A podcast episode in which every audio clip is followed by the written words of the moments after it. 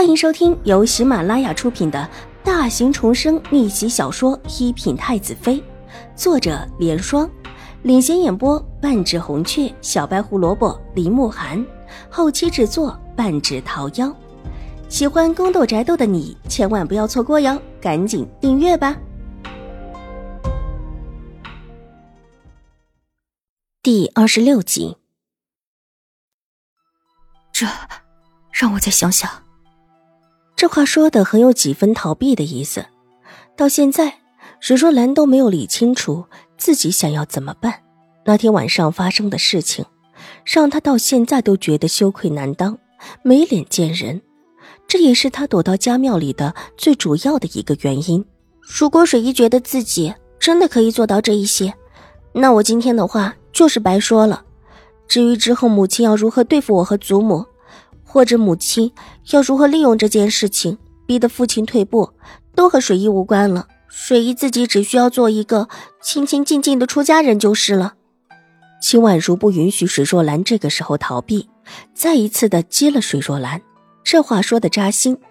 水若兰自小就是老夫人养大的，老夫人对她来说相当于生母，她怎么会忍心看着老夫人被敌视逼到那种地步？更何况这里面还有他当成女儿养的秦婉如，以及秦怀勇，少年时的一番情谊，重新的翻起来依旧是涩涩的。我去找他。泥菩萨也是有火气的，想明白之后的水若兰冷声道：“水姨不用着急着去找他，他自然会来找水姨的，水姨等着就是了。”秦婉如胸有成竹的拉住水若兰。从家庙那个冷冷清清的院子里出来，秦婉如先去了厨房，从厨房里挑了几块热乎精致的点心，装在一个小碟子里，让清月提了石篮跟着出来，往垂花门而去。在垂花门处，被守门的婆子给拦了下来。我们小姐啊，要去将军的书房找将军。清月站出来，扬声道。见他这么一说，守门的婆子倒是不敢再拦着秦婉如，把路让了开来。夫人虽然说不许小姐外出，但没说不许小姐去找将军。不过猴子虽然放行了，但终究是有些不放心。待得秦婉如一走出垂花门，他急忙转身往里跑，准备去禀报夫人。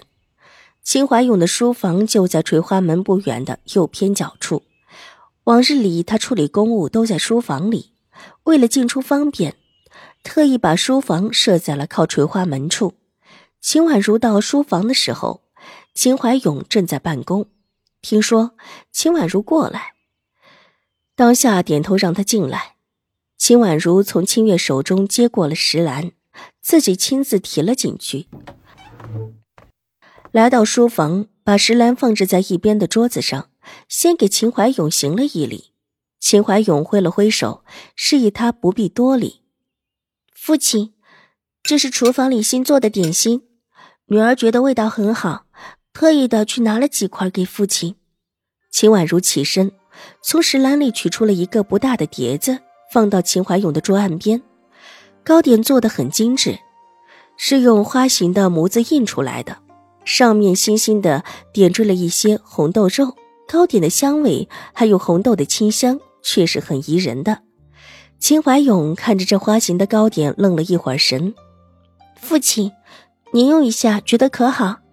秦婉如把糕点往秦怀勇的手边推了推，娇声笑道：“秦怀勇其实并不喜欢这种过于甜腻的东西，但是听得秦婉如这么一说，却鬼使神差的没有反对，伸手接过来咬了一口。”细细的咀嚼起来，父亲可好吃？看到秦怀勇真的听了自己的话，拿了一块吃，秦婉如笑得眉眼弯弯起来。挺好吃的。秦怀勇虽然味同嚼蜡，但是看到小女儿那双银亮的黑眼睛中期待的眼神，脸上稍微的露出一丝笑容，点了点头，就知道父亲喜欢吃。以前祖母说，这花形的模子是父亲和水姨小时候一起想出来的，就知道父亲会喜欢。秦婉如带着孩子气的娇气道，并且好奇的瞪着大眼睛：“父亲，您当时是不是特别喜欢和水姨做一些有趣的事情啊？也不是什么很有趣的事情，那时候小。秦怀勇有些苦涩道，越发觉得口中精致的糕点难以咽下。那时候，是不是水姨和宛如这么小，也这么不懂事啊？父亲，您说说当时和水姨小时候的事情，你们当时都会玩什么呢？都过去那么久了，父亲也记不起来了。秦怀勇其实并不想说当初的一些事情，想起前几天所发生的事情，心里是又愧疚又难过。